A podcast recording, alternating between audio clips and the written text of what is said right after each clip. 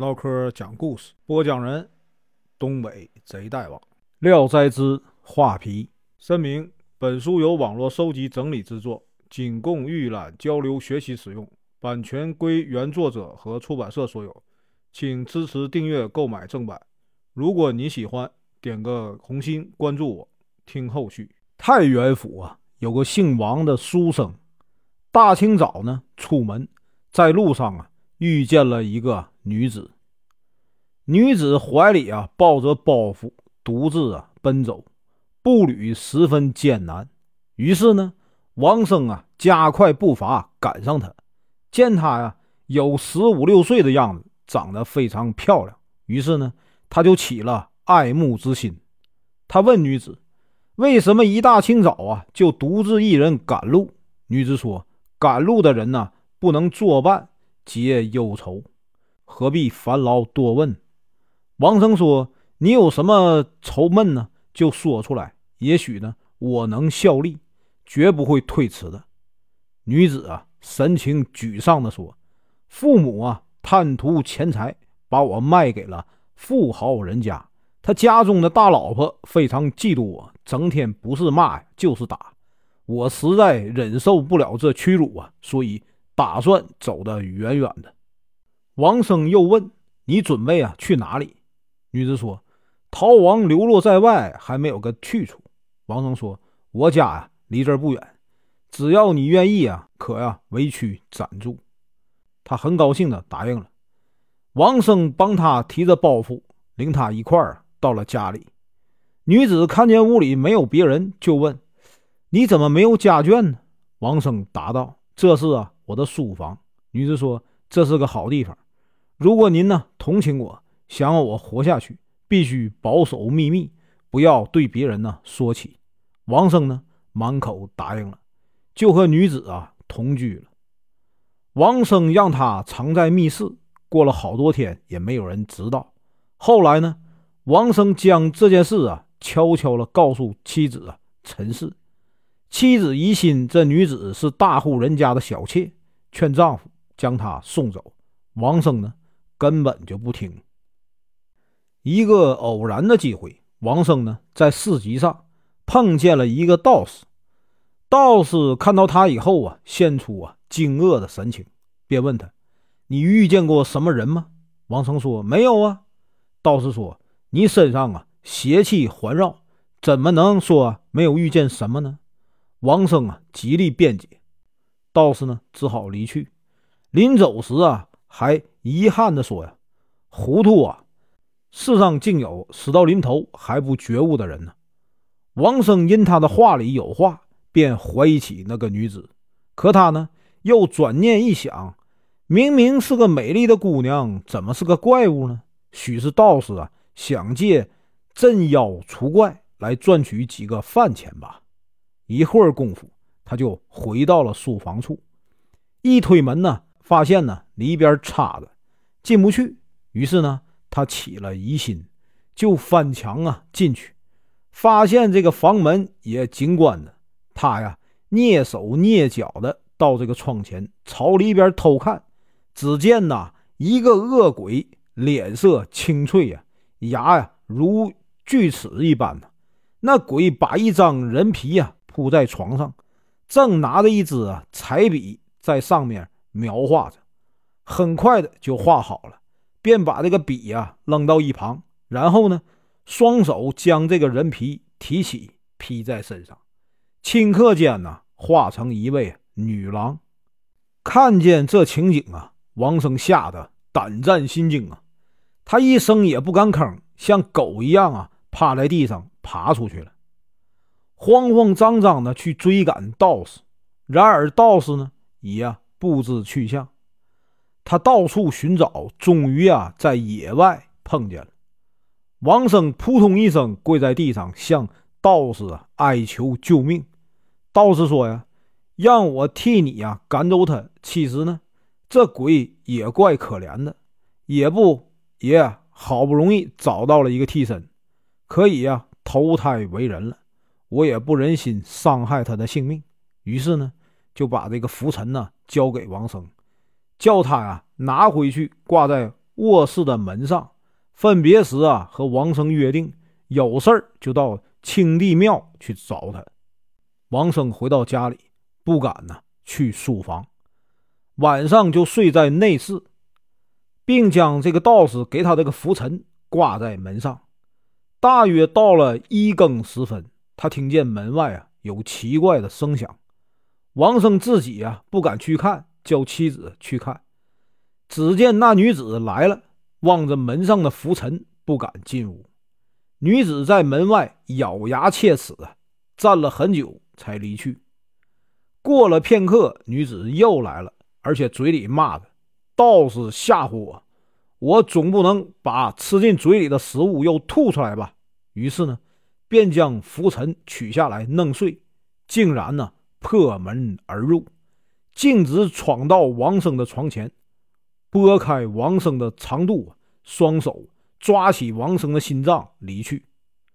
王生的妻子吓得大声呼叫啊！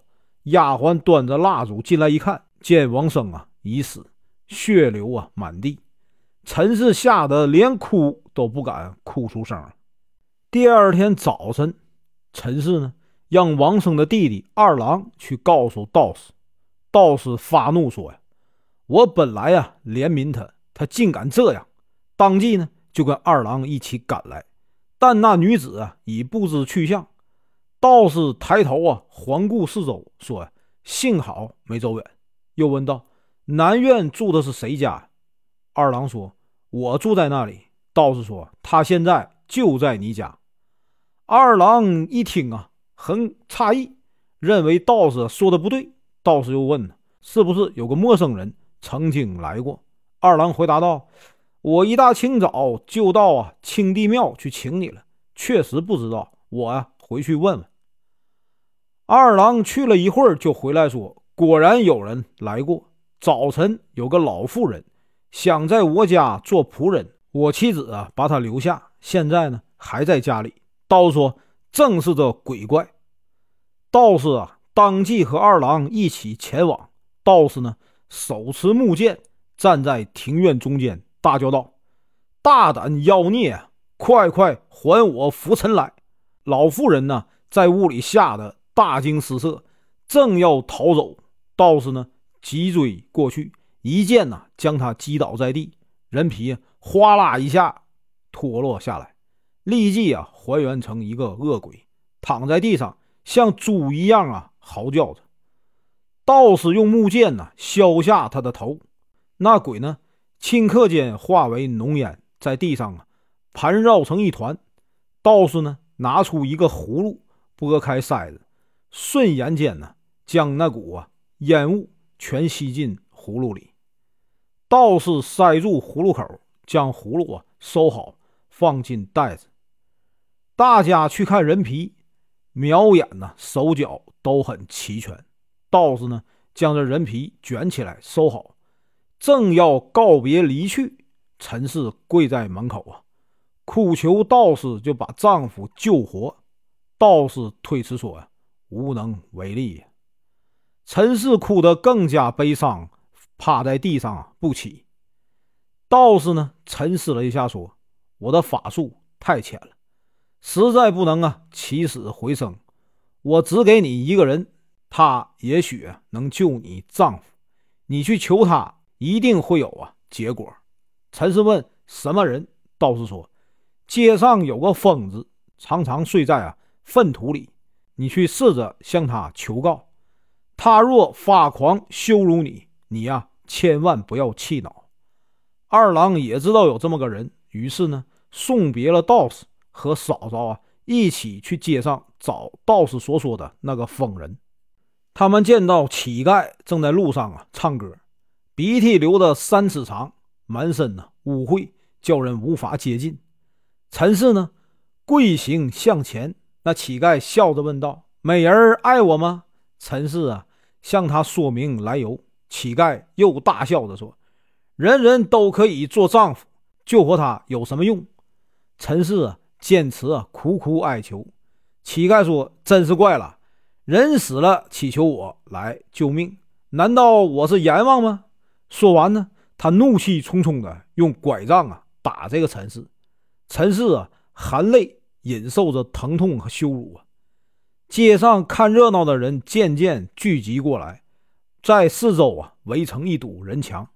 乞丐呢，咳出痰和口水来，弄了满满一把呀，举到陈氏嘴边说：“吃了它。”陈氏涨红了脸，但他想起道士的嘱咐，就强忍着吞食下去。他只觉得那东西啊，像一块啊棉絮，郁结在胸口。乞丐大笑着说：“美人爱上我啦！”说完，乞丐起身就走啊，连头也不回。陈氏和二郎呢？追随其后进了庙里，想继续啊求他，却不知他在哪里。他们在庙前后啊找遍了，也不见他的踪影。陈氏啊羞愧万分的回到家里，连念呐丈夫的惨死，又啊想起大街上当着众人的面吞食乞丐的痰吐，真是啊倍感耻辱，难受的痛哭起来。恨不得呀，即刻死掉。她为丈夫啊抹去血污，收尸入棺。家人呢站在一旁啊望着，没人赶到跟前陈氏啊抱尸入床，一边收拾一边痛哭，直哭的声音呢都嘶哑。突然想要呕吐，只觉得胸口间呢郁结的那团东西直往上冲。哇的吐出来，没来得及看那东西呢，就掉进了丈夫的胸腔里。她吃惊的一看呢，原来是一颗人心，已在丈夫的胸膛里啊，咚咚的跳了起来，而且呢，热气呀蒸腾，像这个烟雾一样啊缭绕着。陈氏感到十分惊异，急忙呢用手按住丈夫的胸腔，用力啊往一块挤。她稍一松手，热气呀就从这个缝里冒出来。她又撕下绸布当袋子，把这个丈夫的胸膛啊紧紧捆住。她再用手啊抚摸尸体，又觉得慢慢温暖了。然后呢，她又给丈夫盖上被子。